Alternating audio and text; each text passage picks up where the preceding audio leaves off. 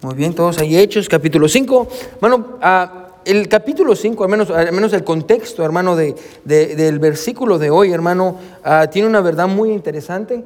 ah, verdad que no vamos a ver hoy, amén. ah, por, por, porque quiero que nos centremos, hermano, en- en- en el tema de este año de nuestra iglesia. Amén. El tema de este año de nuestra iglesia es el Evangelio en cada casa, amén.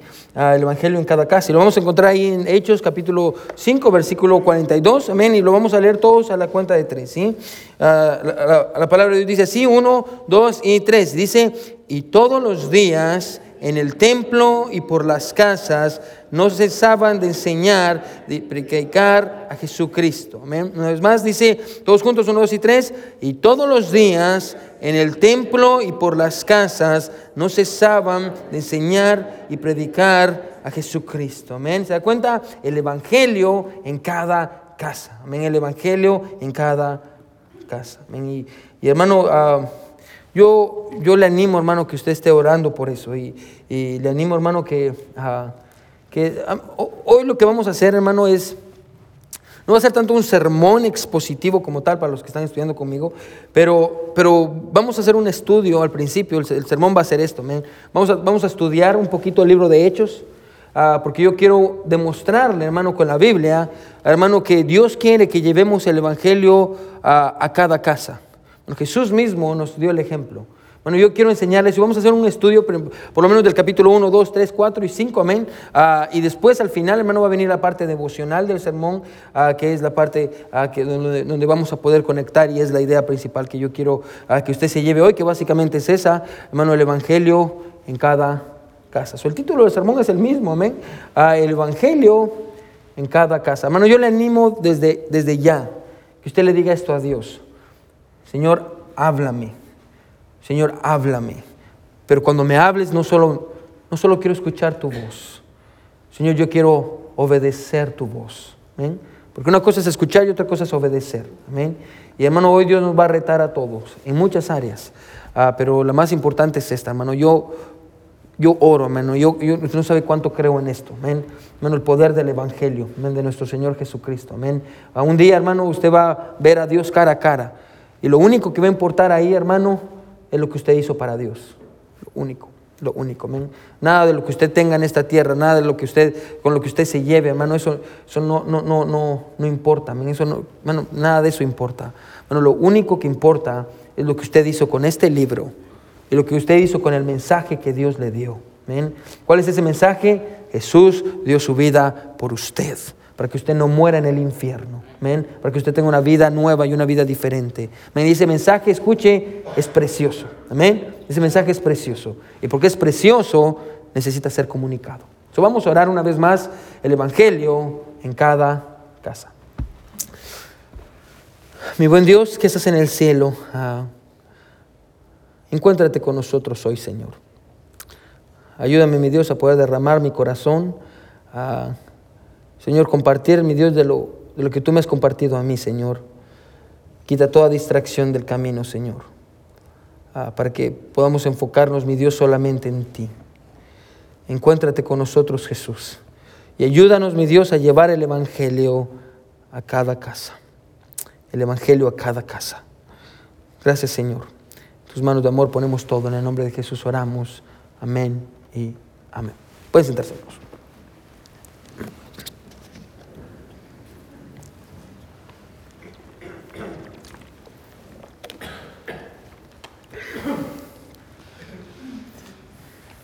Mi meta, hermano, en los primeros, el primero 85% del sermón, es desarrollar en usted una pasión por el Evangelio. Amén.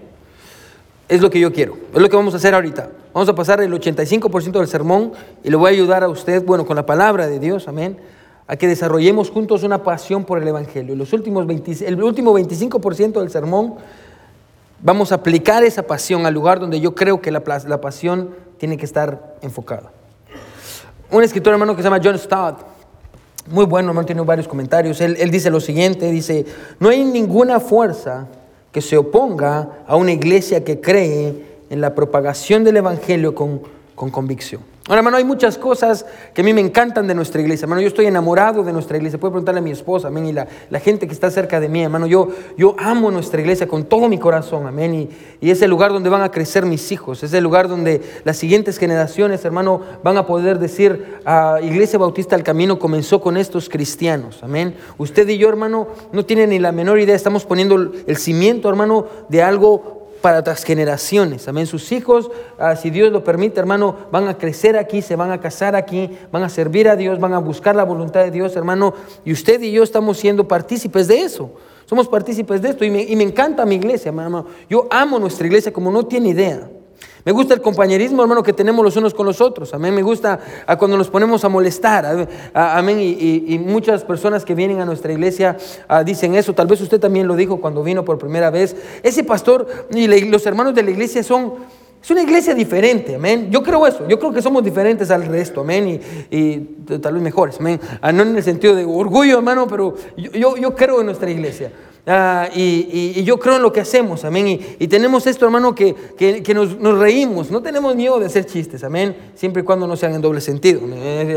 Ah, no tenemos miedo de hacer chistes, tenemos un buen compañerismo, amén. Pasan tiempo los hermanos en las casas de otros hermanos. Y, y hermano, me gusta, me gusta que seamos una familia. Me gusta eso, amén. Ah, yo no lo vi tan claro como el año pasado, amén con el hermano Homero. Amén. No lo vi tan claro como eso. Los de ustedes que no sabían, hermano Homero estuvo a punto de morir. Amén. Y, hermano, oramos, la iglesia oró el tiempo, los que estábamos en ese tiempo en la iglesia, hermano, oramos por el hermano Homero todos los días. Íbamos todos los días a la casa del hermano Homero a orar por él. Amén. Yo iba al hospital, pues yo tenía el acceso al cuarto del hermano Homero. Yo iba y oraba por el hermano Homero. Bueno, y toda la iglesia se reunió y orábamos por él y, y le pedíamos a Dios por él, hermano. Y en ese momento yo me recuerdo que un día salí de la casa del hermano Homero de orar con él y su familia, la hermana Mara, y estábamos todos ahí. Me recuerdo que salí y me recuerdo que yo dije, Señor, gracias no solo porque soy el pastor de la iglesia, gracias a Dios porque soy el miembro de esta iglesia, soy un miembro más. Soy un hermano más de esta iglesia y yo amo a mi iglesia y hermano, somos una familia, somos la familia de Dios. Y, cuando alguien tiene un problema, hermano, nosotros miramos por él y oramos por él y nos preocupamos por él. Ese es, ese es el carácter de nuestra iglesia. Me gusta, hermano, el deseo que hay, hermano, en la mayoría de, personas, hermano, de, servir a Dios. a los de ustedes que van a hacer cajas de comida allá a, Christ for Humanity, hermano, me encanta cuando van allá. Y, Brother Randy, el director del, ministerio de, Cristo para la Humanidad, y hermano, la otra vez vino y, y muchos de ustedes lo vieron, ahí estaba llorando conmigo. Me dice, por muchos años, pastor, he servido en este ministerio y, hacemos cajas de comida para, para, gente pobre y gente que no tiene que comer. Ah, y hacemos cajas. Y me dice, pastor, yo nunca en mi vida había visto a gente tan animada como su gente. Nunca había visto gente que con tanto gozo va a hacer cajas de comida ah, para gente y se ríen y, cantan y están felices. Y, ahí estábamos, hermano, y, trajeron ahí un, camión y, estaba el camión y todos hicimos una fila, que por cierto me lastimé la espalda ahí, amén. Ah, y pasando cajas de comida con el frío, amén. Y, hermano, me encanta, me encanta eso, amén. Cuando tenemos actividades y salimos y, hermano, nos divertimos y hay conferencias y vamos. Y hermano, amo que seamos una familia, amo que seamos, somos la iglesia, amén. Somos la el cuerpo de Cristo, somos Iglesia Bautista del Camino, eso, es lo que somos. Bueno, nuestra iglesia tiene muchas características que hacen que, que sea una gran iglesia. Yo estoy orgulloso de mi iglesia. Esta comunidad que todos estamos creando y seguimos creando juntos. Pero la prioridad número uno de nuestra iglesia, hermano, no es tener compañerismo. La prioridad número uno de nuestra iglesia, escuche, no es que nos sirvamos los unos a otros. La prioridad número uno de nuestra iglesia no es venir y aprender más. La prioridad número uno de nuestra iglesia es el Evangelio. ¿Amén? Esa es la prioridad número uno de nuestra iglesia. No es la prioridad número uno de nuestra vida. El Evangelio. ¿Qué es el Evangelio? El Evangelio básicamente es esto, que Cristo vino y dio su vida por nosotros porque nosotros no podíamos pagar la deuda tan grande que nosotros tenemos para con Él. No podíamos pagar la deuda tan grande de nuestro pecado. Alguien necesitaba morir en nuestro lugar y ese fue Jesús. Jesús vino, Él caminó entre nosotros, amén. Él se hizo carne, amén. Y Él, él anduvo entre nosotros y él, él, dio su vida. ¿Para qué? Para redimirnos de nuestro pecado, para, para alcanzarnos, amén. Ahí donde nosotros estábamos en nuestra oscuridad. Bueno, la luz brilló en medio de nuestra oscuridad. Y usted sabe cómo usted estaba cuando Jesucristo lo alcanzó. Usted sabe el lugar donde usted vivía cuando Jesucristo lo alcanzó y usted escuchó que alguien más dio su vida por usted. Y usted dijo, Señor, yo, yo quiero eso, yo no soy digno, Señor, de, de, tan, de, tan, grande ah, maravilla y tan grande regalo de que tú siendo Dios, el creador del universo, te humillaste haciéndote parte de tu propia creación para venir a morir por mí, que soy un pecador, no merezco esto. Bueno, y el Evangelio vino a usted y ahora la luz está dentro de usted. Y ahora usted está propagando la luz. Amén. Y, eh, eh, el Evangelio es eso, es que Cristo vino al mundo a dar su vida por los pecadores, como dice Pablo, del cual yo soy el primero. Ese es el Evangelio. Amén. Y, y ese es el propósito de nuestra iglesia. ¿Por qué tenemos una iglesia? Amén. ¿Para qué comenzar una iglesia si tanta iglesia que hay, pastor? Amén. Bien sencillo, amén. Ah, y ahorita vamos a ver en unos segundos por qué. Pero es porque la gente necesita escuchar el Evangelio. Bueno, necesitamos predicar el Evangelio. Bueno, y así fue para los creyentes en el libro de Hechos. El libro de Hechos, hermano, es la historia de la primera iglesia, amén, de la, de la iglesia primitiva, primitiva como la, conocen algunos, amén. Es, es como, como, a Jesús, la Biblia dice que Jesús murió y resucitó, subió al cielo y, y dejó a sus doce discípulos, amén, para que sus doce discípulos, hermano, alcanzaran al mundo conocido y lo cual ellos lo hicieron. Bueno, alcanzaron al mundo conocido, bueno, y, sus discípulos, escuche, me encanta el libro de Hechos, porque los discípulos continuaron con la obra que Jesús comenzó. Y en el año 2023, hermano, escuche, nosotros seguimos continuando con esa obra. Ese es el tema del, libro de Hechos, es, es continuando la obra que Jesús comenzó en los evangelios, los discípulos continuaron esa misma, esa misma obra. Y vamos a ver, hermano, cómo, cuál ha sido el deseo, hermano, hasta el capítulo 5, cómo el autor, que es Lucas, el, autor de Hechos, hermano, nos va a enseñar, hermano, cómo es el deseo de Lucas, hermano, y nos transfiere el deseo que es de Dios, hermano, de, que, de, compartir el Evangelio. El Evangelio, este mensaje tan precioso que nos ha sido dado, necesita ser compartido, amén, necesita ser compartido y, y necesita ser comunicado, escuche, en un contexto, ponga atención, local. Vaya conmigo a Hechos 1. Vamos a empezar a ver algunas cosas bien rápido. Ven. Hechos 1, mira lo que es el versículo 8. Aquí está Jesús, es el último mensaje que Jesús le da a, sus discípulos antes de, ascender al Padre, al cielo. Y mire lo que dice. Hechos 1, 8. ¿Sí está conmigo? Amén. Mira lo que dice Hechos 1, 8. Dice, pero recibiréis poder cuando haya venido sobre vosotros el Espíritu Santo. Y me seréis testigos en Jerusalén, en toda Judea, en Samaria y hasta lo último de la tierra. Ahora, si quiere verlo así para que usted entienda, vamos a ponerlo así. En Jerusalén es Tulsa. En, toda Judea es en Oklahoma. En Samaria es en Estados Unidos y hasta lo último de la tierra. Amén. ¿Se da cuenta cómo empieza el Evangelio? Jesús le dice, yo quiero que ustedes lleven el Evangelio a todas las personas y quiero que ustedes comiencen en casa. Comiencen en, la ciudad donde ustedes viven, amén, y, y empiecen en un contexto local, amén. el Evangelio necesita ser comunicado, escuchen, en un contexto local. Bueno, podemos decir esto nosotros, ¿sí? El Evangelio necesita ser comunicado no solo en Tulsa, en Owasso, necesita ser comunicado en Jinx, en Broken Arrow, en Miami, Oklahoma. Bueno, yo he estado orando por mucho tiempo, hermano, que Dios nos ayude, no solo a que nuestra iglesia siga creciendo, porque yo creo, hermano, que no es una oración correcta al decir, Señor, haz que la iglesia crezca. La oración correcta es, Señor, ayúdanos a enviar más obreros para comenzar más iglesias. La meta, yo les dije, cuando, ¿se recuerda cuando tuvimos el primer servicio en este auditorio, en esta iglesia? Y les dije, hermanos, la meta de nuestra iglesia no es llenar las bancas de este lugar, de este, no, no, no, esa no es la meta, llenar las bancas de gente. La meta de nuestra iglesia es llenar a la gente de Dios, amén, de Cristo, amén. Y es lo que tenemos que seguir haciendo. El Evangelio necesita ser comunicado, al menos en un contexto local, pero también escuche, necesita ser comunicado, y, nos va a enseñar esto el libro de Hechos, en el lenguaje que la gente conoce. Miren lo que es el capítulo 2. Vamos a ir a un punto con esto, hermano, así que quédese conmigo. Capítulo 2, versículo 6, salud. Miren lo que dice el versículo 6, dice, y echó eh, este estruendo, se juntó la multitud, ah, perdón, Hechos 2, 6. Sí, dice, y hecho este estruendo, se juntó la multitud y estaban confusos porque cada uno les oía hablar, ¿qué dice? En su propia lengua. Ahora, mano, bien fácil, mano. Yo creo que todos hemos ido o hemos escuchado de las iglesias pentecostales, amén, y del cómo hablan en lenguas y el don de lenguas que ellos dicen que no es bíblico, que ahí están, amén, y eso no es bíblico. Lea 1 Corintios 14, ahí Pablo explica, hermano, en cuanto a este don que no es así, que el don de lenguas es un don de idiomas conocidos. So, ¿Por qué pasó? ¿Por, ¿Por qué sucedió esto? Bueno, porque Dios sabe esto. Quiero que escuche. Bueno, la gente necesita escuchar, escuche el mensaje de salvación en un idioma que ellos puedan entender. La gente necesita escuchar, hermano, el mensaje de salvación en un idioma que ellos puedan entender. Ahora somos hispanos.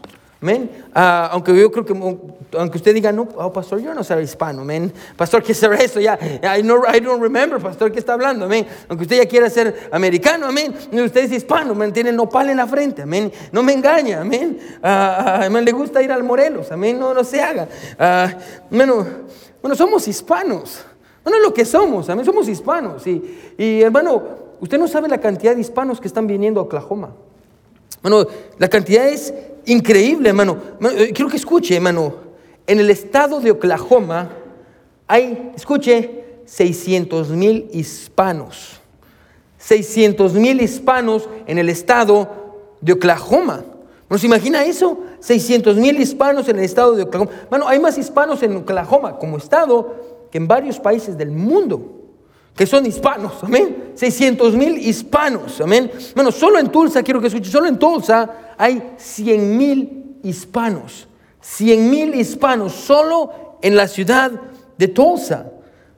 Y estos hispanos, hermanos, necesitan escuchar sobre Jesús.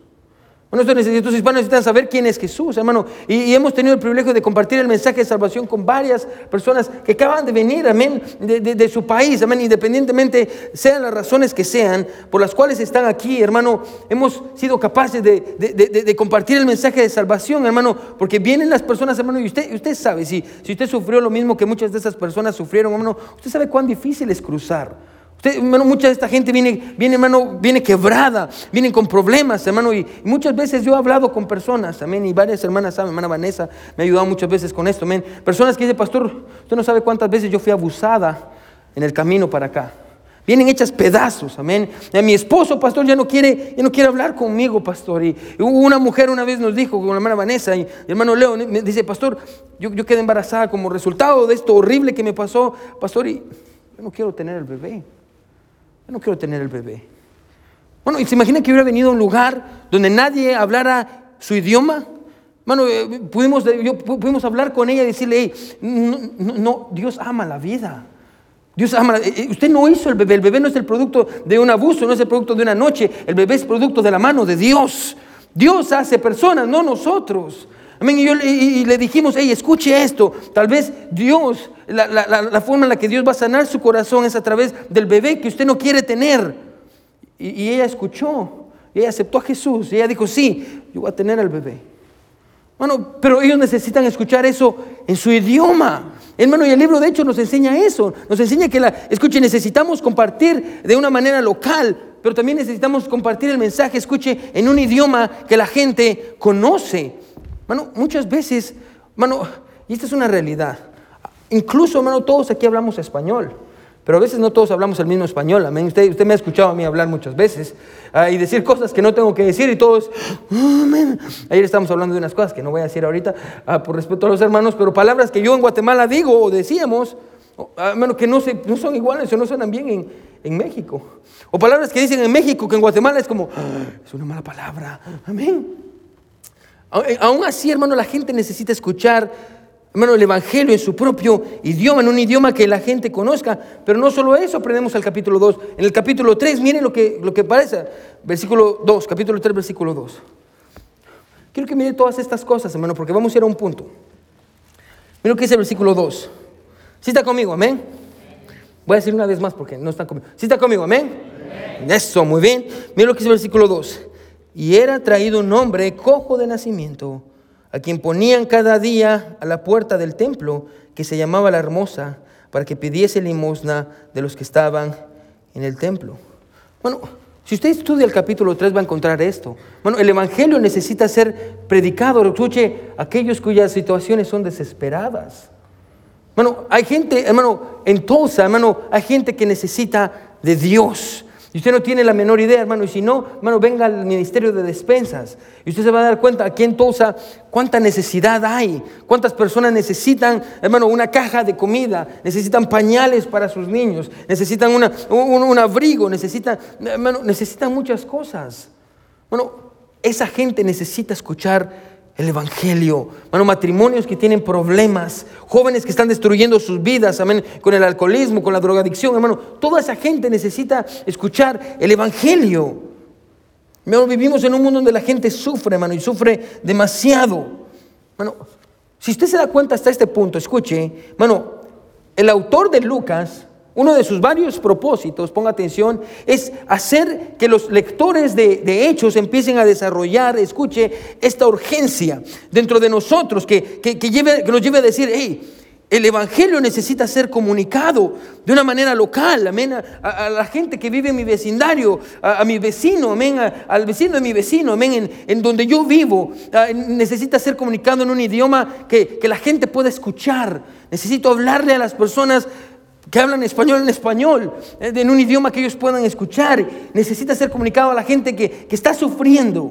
¿Se da cuenta?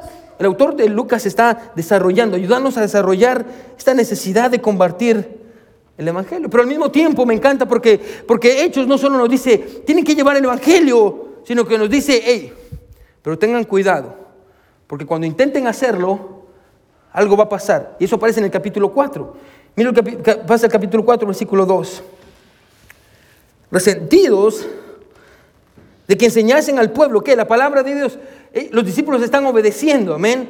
Pero mire qué es lo que pasa, dice, resentidos de que se enseñasen al pueblo y anunciasen en Jesús la resurrección de los muertos. Bueno, mira lo que dice una vez más, dice, resentidos. Ponga atención. Si usted, que yo espero eso con todo mi corazón, si usted como discípulo de Jesús dice, yo voy a hacer mía esa visión. Yo tengo que compartir el Evangelio. Ah, yo, voy a hacerlo. Yo voy a predicar en, las casas. Yo voy a, invitar a las personas a, la iglesia. Yo voy a hablarles de Jesús y, y, del Salvador y de lo que Él hizo en mi vida. Tiene que saber una cosa. La gente se va a resentir. No toda la gente va a escuchar. Mucha gente le va a cerrar la puerta en la cara. Mucha gente se va a burlar de usted. Mucha gente le va a hacer caras. Amén. Van a estar resentidos. Y miren lo que dice el versículo 17 del capítulo 4. Sin embargo para que no se divulgue más entre el pueblo, miren lo que dicen, amenacémosles, para que no hablen de aquí en adelante a hombre alguno, que dice en este, en este, hermano, me encanta. Me, encanta, me, hermano, me encanta el libro de Hechos. Y porque miren lo que le dicen aquí, le dicen a los discípulos, hey, Ustedes no tienen que estar hablando del nombre, de ese nombre de Jesús. Están alborotando a la gente. Vamos a amenazarlos y vamos a decirles, ustedes no tienen que estar haciendo eso, amén. Qué malo lo que están haciendo. Y si usted estudia el capítulo 5, amén. Uh, mire el capítulo 5, ¿sí? Esto es gratis, no están mis notas, pero yo creo que va, va muy bien con este punto. Mire lo que dice. Dice, versículo 17, capítulo 5, versículo 17. Entonces levantándose el sumo sacerdote y todos los que estaban con él, esto es la secta de los saduceos, se llenaron de celos y echaron mano a los apóstoles y los pusieron en la cárcel pública. Amén. agarran a los apóstoles, aquellos que estaban predicando a todos lados, los toman y los meten a la cárcel. Amén. Y, y los meten a la cárcel. Versículo 19. Aquí está Dios presente, sirviendo con su iglesia. Dice, mas un ángel del Señor abriendo de noche las puertas de la cárcel y sacándolos, dijo, id. Y puestos en pie en el templo, ¿qué es lo que hacen? Anunciad al pueblo todas las palabras de esta, de esta vida. ¿Se da cuenta? A les abre la puerta y no les dice, los van a volver a agarrar. Dejen, ¿qué? ¿Lo rechazaron? ¿Les dijeron palabras difíciles? Ay, mis vidas, lo siento mucho. No, amén. Dice, hey, les voy a abrir las puertas y ¿saben qué tienen que hacer? Regresen a hacer lo mismo, por lo cual los pusieron en la cárcel la primera vez. Y usted diría, gente tan loca, ¿sabe qué es lo que hacen? Vuelven a regresar y siguen predicando, amén. Versículo 21, habiendo oído esto, entraron de mañana en el templo que dice y enseñaban. Amén. Versículo 22. Pero cuando llegaron los alguaciles no los hallaron en la cárcel, entonces volvieron y dieron aviso. Miren lo que dice el versículo, vaya conmigo al versículo, uh, vaya conmigo al versículo 28, amén.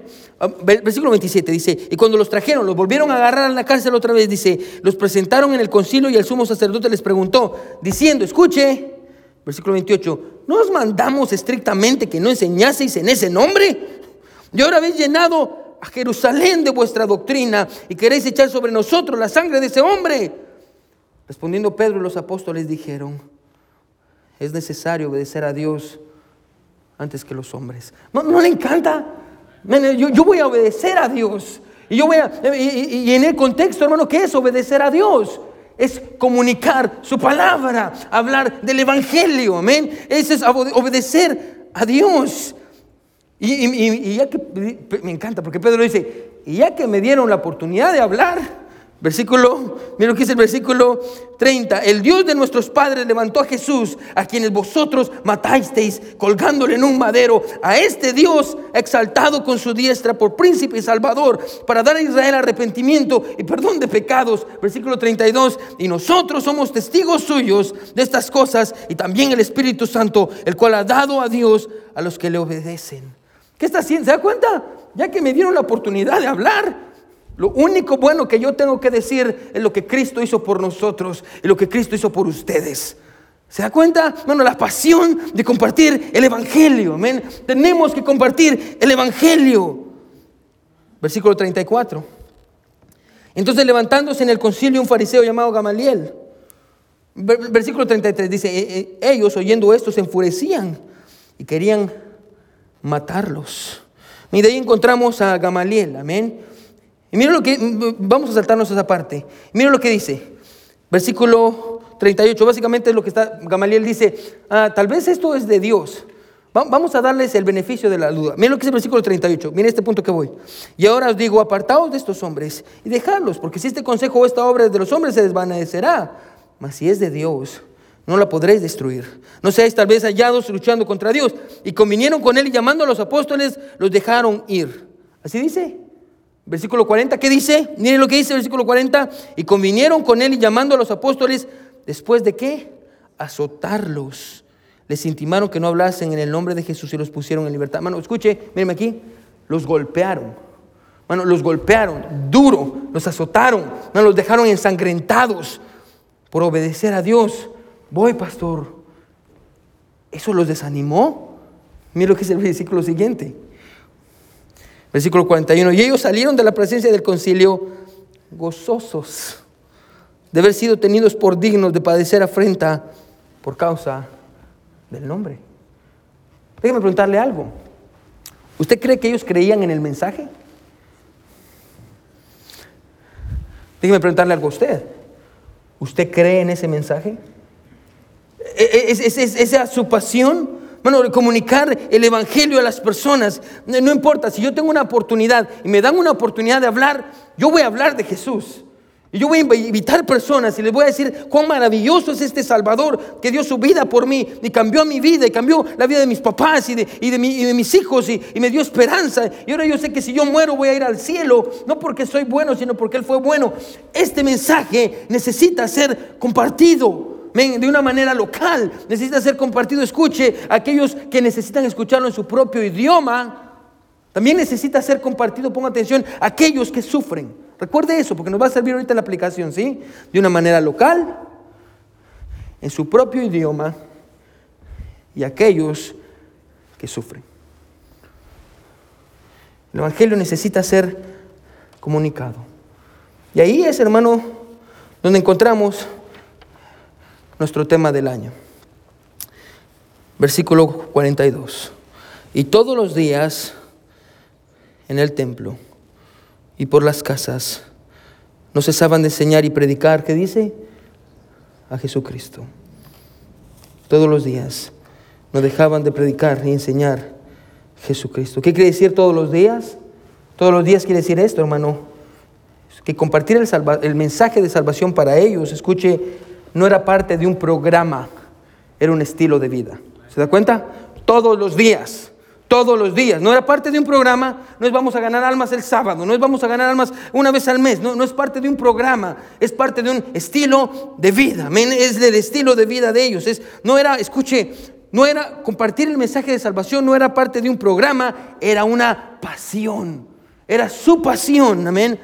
Compartir el mensaje de salvación todos los días. ¿Dónde? Dice en el templo. Porque en el templo, como vimos antes, hermanos, ¿se recuerda dónde los discípulos encontraron a este hombre? El, hombre que estaba tirado, amén, y estaba sufriendo en el templo. La gente iba al templo.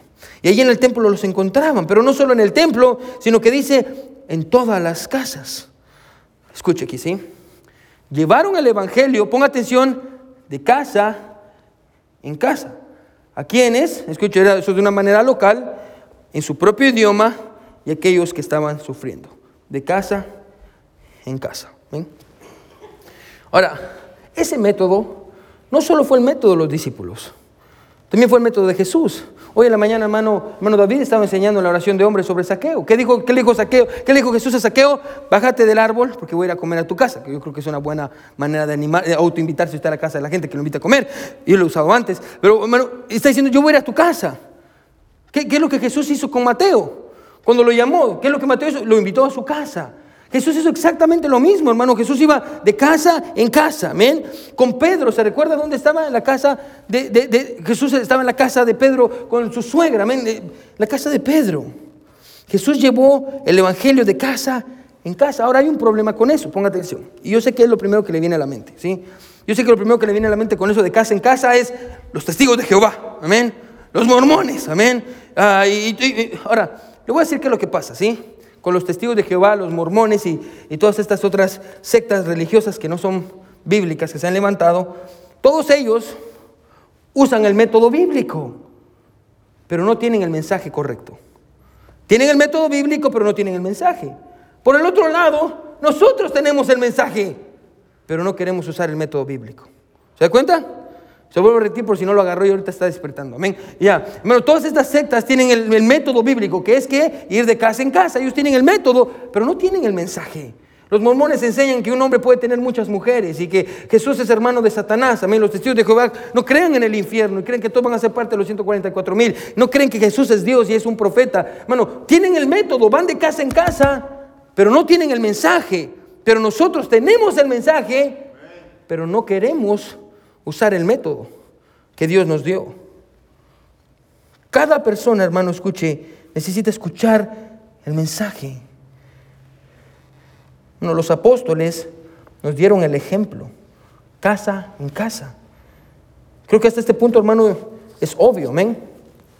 Dios quiere, escuche, que llevemos el Evangelio de casa en casa, amén. De una manera local, amén. A aquellos en su mismo idioma. Amén. No solo en su mismo idioma, sino también aquellos, escuche, ah, que están sufriendo. Amén. Sí, sí, sí, sí, estamos todos de, acuerdo con eso. Amén. Voy a preguntar otra vez. ¿Estamos de acuerdo con eso? Amén. Dios quiere que llevemos el Evangelio de casa en casa, amén, ah, de una manera local, en el mismo idioma, escuche, aquellos que están sufriendo, ¿sí? Dios quiere que llevemos el mensaje de casa en casa, amén de casa en casa. Ahora, ponme atención. Así que, mírenme aquí. Es lo que Dios quería para sus discípulos en ese tiempo. Y eso es lo que sus discípulos hicieron en ese tiempo. Ahora déjenme decirle algo. Aunque el tiempo de Dios, aunque el tiempo ha pasado, el deseo de Dios sigue siendo el mismo. Escuche, llevar el Evangelio de casa en casa, amén, manera local, mismo idioma, gente que sufre. ¿Ven? Escuche, que me, ya. Y este es el tema de este año. Dios quiere, escuche, que llevemos el Evangelio. Y hasta este punto creo que ya lo probé. Dios quiere que llevemos el Evangelio de casa en casa. Amén. Amén. Dios quiere que llevemos el Evangelio de casa en casa.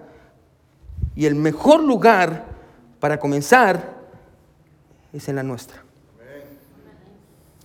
Dios quiere que llevemos el Evangelio de casa en casa.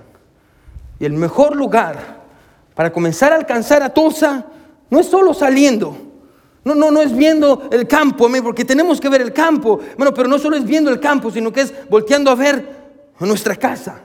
Bueno, si queremos alcanzar a Tulsa, una familia a la vez, tenemos que aprender a comenzar con la nuestra. Amén. Si queremos llevar el Evangelio de casa en casa, tenemos que empezar por nuestra casa. Amén. Nuestra casa. Bueno, y no se imagina lo que esta verdad significó en mi vida. Ahora usted tiene que entender esto. Yo disipulo a varias personas y varias familias cada semana, amén. A muchos de ustedes los disipulo, amén, o los he disipulado, amén. Porque yo creo en el discipulado, que es básicamente yo yendo a su casa, casa en casa, llevándole la palabra de Dios, creciendo juntos. Y personas, ustedes están discipulando a otros, amén. Y me encanta eso. Ahora, yo tengo discipulados el lunes. Salgo de trabajar, llego a mi casa, como algo, voy a preguntarle a mis papás, a mi esposa. Después de eso tengo que salir, amén, a discipular. Tengo discipulados el lunes. Tengo discipulados el martes, amén. El miércoles es servicio. Tengo discipulados el jueves. El viernes estoy saliendo a visitar con mi esposa. Los sábados tenemos el ministerio de despensas y en la tarde pues tengo que prepararme más para, predicar. Los domingos es, es iglesia, amén. Bueno, y yo creo con todo mi corazón, hermano, yo estoy convencido del, mensaje de salvación. ese es mi propósito en esta tierra alcanzar a la mayor cantidad de personas que yo pueda, amén. Como Charles Spurgeon dijo, yo voy a rogarle a la gente, amén, y los voy a agarrar de las piernas para ver si alguno se logra salvar, amén. yo sé que ese es el propósito de mi vida, amén. Cada persona, hermano, que yo veo le invito, y hermano Lee eh, es una prueba de ello, amén. Esta, incluso en esta semana, amén. Hermano, y comparto el mensaje de salvación con cada persona que yo puedo, amén. Y si usted ha andado conmigo, usted sabe, amén. Y usted me ha escuchado. Yo quiero que la gente conozca a mi Salvador, amén. Yo, yo, yo quiero eso, yo quiero compartir el mensaje de casa en casa, amén. Pero hace unos días, después de terminar de leer la Biblia con mi hijo James, de siete años, mi hijo John, de cinco años, mi hija Joy, de un año y medio, amén. James se acercó después de terminar hacer lo que hacemos amén, en las noches. Se acerca y me dice, Daddy, yo ya no quiero devocionales con Joy y Joy. Amén. John tiene cinco años y James ya tiene siete, entonces James ya está como, I don't want to have devotionals with him. Yo no quiero tener devocionales con ellos. Amén. Ya, ya no cree que ese es el niño chiquito. Amén. Me dice, ya no quiero tener devocionales con John y yo. Y yo, yo lo miro y le digo, James, ¿por qué? Amén, porque para mí es más fácil. ¿Por qué? Y él me dice, ah, es que yo necesito aprender algo diferente, me dice. Yo quiero que usted me enseñe la Biblia como le enseña a las personas de la iglesia.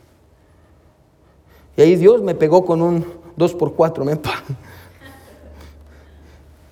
Dios necesita, la gente en Tulsa necesita el Evangelio, pero tu familia también. Las personas allá afuera necesitan conocer a Jesús, pero mi esposa también. Las personas que sufren necesitan conocer a Jesús, pero mis hijos también.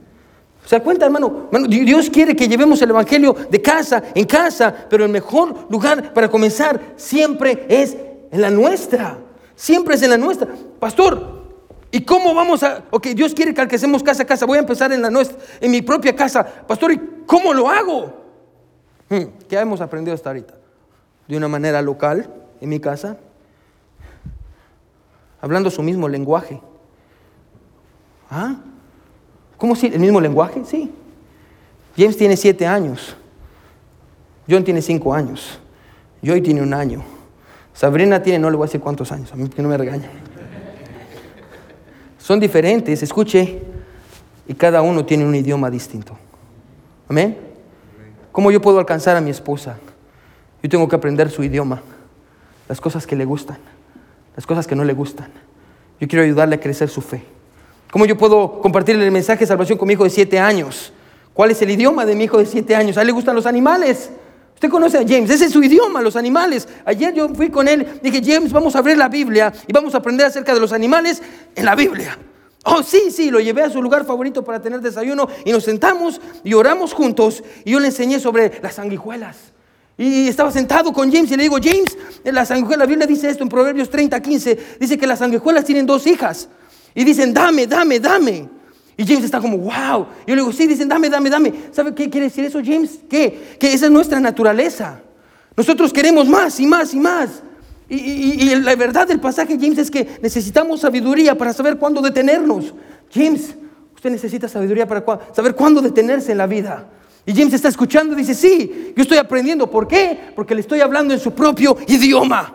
Amén. Ese es su idioma. Pastor, ¿cómo voy a llevar el Evangelio a mi casa? Aprenda el idioma de su familia. ¿Qué, quiere su esposa? ¿Cuáles son sus necesidades? ¿Cuáles son las necesidades de cada uno de sus niños? No todos son iguales. No todos son iguales. Pero no solo aprenda el idioma de su esposa, de sus niños. Escuche, recuerde que llevar el Evangelio, manera local, mismo idioma, gente que sufre. Bueno, afuera hay mucha gente que sufre. En nuestro hogar también. En nuestra familia también. Hay gente que sufre. Y nosotros tenemos que aprender a sentarnos, así como nos sentamos con aquel homeless, así como nos sentamos con aquella persona que está llorando, que está pasando por tiempos difíciles, así como le enseñamos la Biblia a aquella persona que queremos animar, de igual manera con mi esposa, de igual manera con mis hijos. Vamos a sentar con ellos. Y Dios quiere que yo lleve el Evangelio a cada casa. Y yo voy a empezar por mi casa. Ahí voy a empezar y voy a, voy a hablarles la palabra de Dios y voy a tratar la manera de animar a mi esposa cuando está desanimada, cuando las cosas no le van bien, a mis hijos cuando tienen un fracaso amoroso en la escuela, cuando tienen preocupaciones, yo voy a estar con ellos. Porque así, escuche, es como se comparte el Evangelio de casa en casa. Amén. El timing perfecto, amén. Yo siento que la hermana Manuela está allá atrás, escondida. Ah, no está aquí. Yo siento que hay alguien allá atrás. El Espíritu Santo, amén. De casa en casa. Amén. Hace unos meses, con esto termino. Estaba enseñando yo en una conferencia de pastores, ahí en OVU, ahí en Oklahoma Baptist University. Ahí estaba yo enseñando en una conferencia de pastores. Estaba enseñando sobre consejería bíblica. Y, uno de los conferencistas que también estaba ahí, de hecho muchos de ustedes fueron ahí, ah, también se apellidaba Meléndez, ah, eh, porque los Meléndez son buenos, amén, eso aprendí ahí, amén. Ah, y, mientras él estaba hablando, él introdujo un tema, hermano, que nunca se me fue. Y él habló acerca de la teología de la mesa. ¿Teología de la mesa? ¿Cómo así la teología de la mesa? Y él dice, la iglesia no es el único lugar donde las personas deben aprender sobre Dios y su, y su palabra. El mejor lugar para aprender sobre Dios y su palabra, escuche, es en la mesa. ¿Ah? Cuando todos estamos comiendo. Cuando todos estamos hablando de las cosas que nos pasan a diario. Es ahí donde tenemos que aprender a compartir la palabra de Dios. Por ejemplo, un domingo termina el servicio. Yo sé que después usted va a buscar un restaurante, amén. Pero por lo regular en la noche usted cena con su familia. Y es un perfecto momento para sentarse y decirles, ¿qué les habló Dios hoy? Puedo preguntarle a mis papás, a mi esposa, a mis hijos, cada domingo, cada miércoles, yo me acerco y les digo, ¿cómo les habló Dios hoy? ¿Qué les dijo Dios hoy? Cada vez que yo manejo con mi papá de regreso a casa, tengo una conversación sobre Dios. Cada vez que, que cuando yo vengo desde allá, desde allá, con decirle algo, de escuela dominical para acá, cuando yo camino del edificio de escuela dominical para el edificio de este edificio, yo siempre agarro a alguien, me lo traigo y empiezo a platicar con esa persona, hermano. Ahora usted, si usted ha sido una de las víctimas, ya sabe qué es lo que hago, amén. Eh, busco a alguien, ¿quién voy a caminar hoy? Por ejemplo, hoy caminé con el hermano Carlos. Mi hermano Carlos, venga, vamos a caminar juntos, sí. Y yo voy a hablar con usted sobre Dios. Bueno, pero ¿sabe cuándo pasa mejor eso? Escuche, en su casa, en la mesa la teología de la mesa. ¿Qué es lo que Dios está haciendo en su vida? ¿Qué, es lo que está pasando? Un buen momento para hablar sobre Dios. Bueno, este año vamos a leer la Biblia como iglesia, la vamos a leer juntos, amén. Escuche, eso quiere decir que vamos a estar todos en el mismo pasaje. Y al final del día usted va a poder decirle a su esposa, mi amor, ¿qué es lo que Dios te está hablando? Porque yo tengo que alcanzar este hogar. Antes de alcanzar a todo Tulsa, yo tengo que alcanzar primero mi casa porque es la casa más importante. Yo tengo que ayudar a mi esposa. ¿Cuál es su lenguaje? Y yo voy a alcanzarla a ella. ¿En qué áreas está sufriendo? Yo la voy a alcanzar. Yo quiero ser ese líder. ¿Por qué? Porque yo tengo una pasión por el Evangelio. No solo para afuera, sino también para adentro. Dios quiere que llevemos el Evangelio a cada casa. Y el mejor lugar para comenzar es en la nuestra. Es en la nuestra. ¿Cómo lo voy a hacer?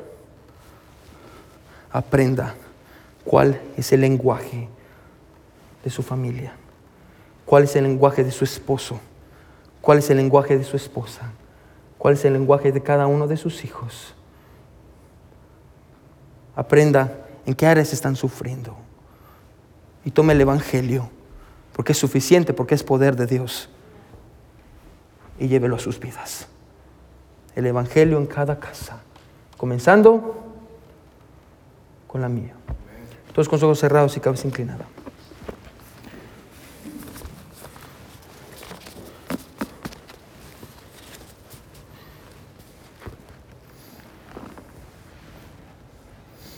Todos con ojos cerrados y cabeza inclinada.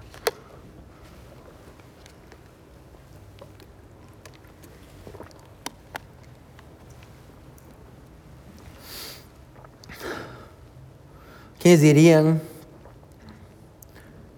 en esta hora? Pastor, yo quiero, yo quiero conocer a ese Jesús por el cual los discípulos dieron sus vidas. Señor, yo quiero conocer a ese Jesús por el cual ellos hicieron tantas cosas. Pastor, yo no conozco a Jesús. ¿Quiénes dirían en esta mañana, si yo muriera hoy, yo no sé a dónde iría mi alma? Levante su mano si Dios, si usted dice, pastor, yo quisiera aceptar a Jesús como mi Salvador. Levante su mano si usted quisiera aceptar a Jesús como Salvador. Gloria a Dios. Gloria a Dios. Gloria a Dios. Amén. Amén. ¿Quiénes dirían en esta mañana, pastor? Pastor, yo quiero llevar el Evangelio a mi casa. Mi casa necesita el Evangelio. Yo quiero aprender el idioma de mi familia.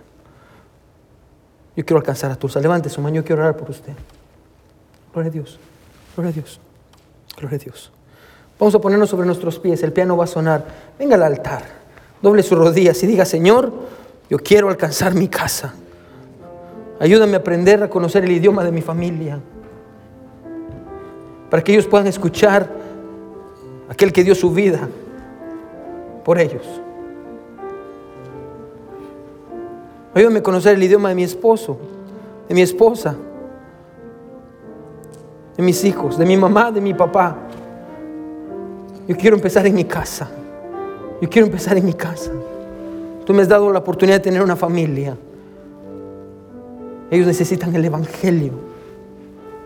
Necesitan el Evangelio. Hermano, si Dios le habló, no se quede ahí, hermano, venga para acá. Doble sus rodillas y dígale, Señor, Señor, necesitamos el Evangelio. ¿Cuál es ese idioma que yo necesito conocer? ¿En qué área, mi Dios, mi esposa está sufriendo, mi esposo está sufriendo, mis hijos están sufriendo? Señor, ayúdame a llevarles bálsamo, bálsamo que cura. Tu palabra, tu evangelio, Señor.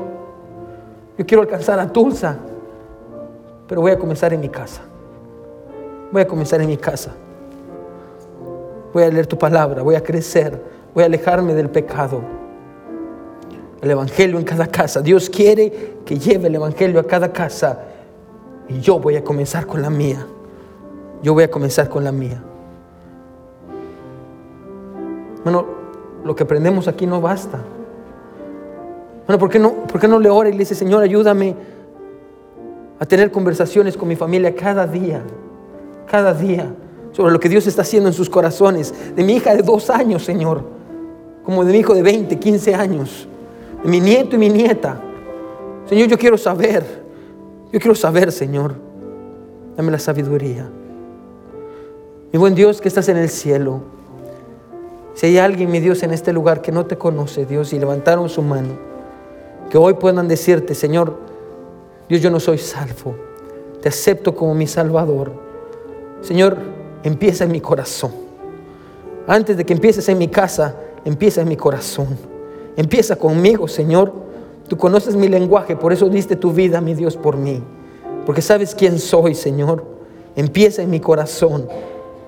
Ayúdame, Dios. Y si hay alguien, mi Dios, que te conoce, mi Dios, ayúdale a comenzar en su casa, en su idioma. Señor, gracias. Gracias porque eres bueno con nosotros. Dios, perdónanos porque no somos lo que deberíamos de ser pero queremos ser lo que tú quieres que seamos. Dios, este es el tema para este año, Dios, y lo, lo tomamos, mi Dios, por fe. Y creemos, mi Dios, que este año vamos a invertir en nuestro hogar, en nuestro hogar. Gracias, Señor, por todo. En el nombre de Jesús oramos. Amén y.